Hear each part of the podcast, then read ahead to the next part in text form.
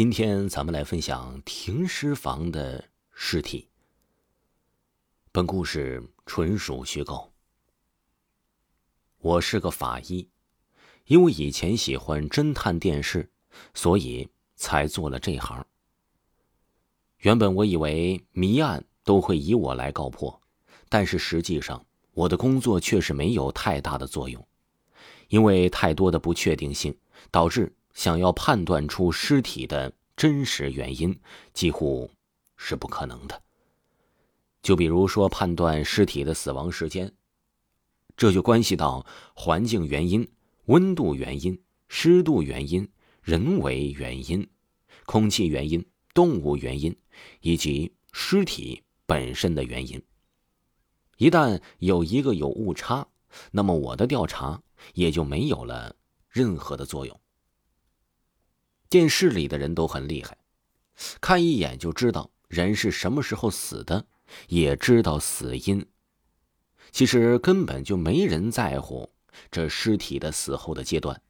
其实分为超声反应、肌肉松弛、湿冷、湿斑、湿僵、角膜浑浊、自溶、腐败、湿臭、湿绿、腐败水气泡和气泡、腐败静脉网、腐败巨人观、死后分娩。白化骨。每一具尸体都像是一个谜，解不开，但是却能够透露出信息。而我的工作呢，就是抓住这些信息。但有的时候，尸体是没有任何信息给你的，或者说给你错误的信息。就比如那天早上，一具猝死的尸体送到了这里，因为是自然死亡。我本来就对那些人把尸体放在我这里呢，有这么一些意见。中午的时候，我去看了一眼尸体，这让我的意见更大了。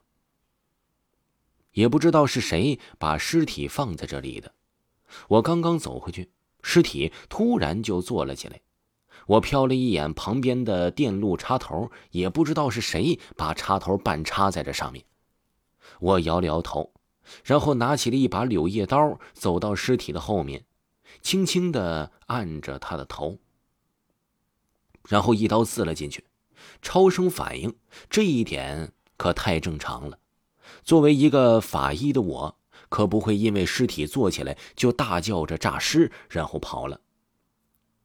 把尸体给放到了，我把刀放回了原来的地方，然后和往常一样。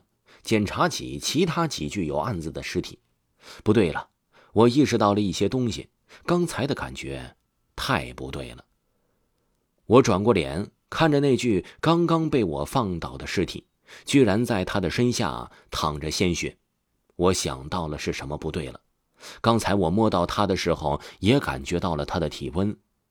因为接触到的尸体太多，我居然忘了尸体是不该有温度的。想到这儿，我一联想，难道是我刚才杀了一个活人？可是活人怎么会有超声反应呢？我走过去，仔细的看着那具尸体，然后掰开了他的眼皮，眼膜浑浊，这更加的说不过去了。这尸体是奇迹吗？各种现象出现在了不该发生的时间，明明已经死了，都到了角膜浑浊的阶段了，却还能流出血液。身体上还有一些体温，我又摸了一下，确认了，的确尸体上还有着体温。这一下我是真的愣住了。要是这个尸体的信息被我录下来发出去，这一定会震惊整个法医界的。别说法医界了，整个医学界都得被震惊啊！我想到了一个不可思议的解释，那就是脑死亡后身体自主发热。并且自主新陈代谢，要是我能证明这个想法，那我的诺贝尔医学奖就真的指日可待了。如果这些能够达成，那么相应的通过一些手段就可以让尸体复活，让大脑复活。现在我得找到这个尸体的秘密了。拿着柳叶刀的我就准备要解剖尸体了。现在我也不管这尸体是不是暂时寄放在我这儿。反正他们放在这儿的时候也没经过我的同意，到时候要解释就说以为是命案尸体，然后就给解剖了。听众朋友，本集还有下集，请您继续收听。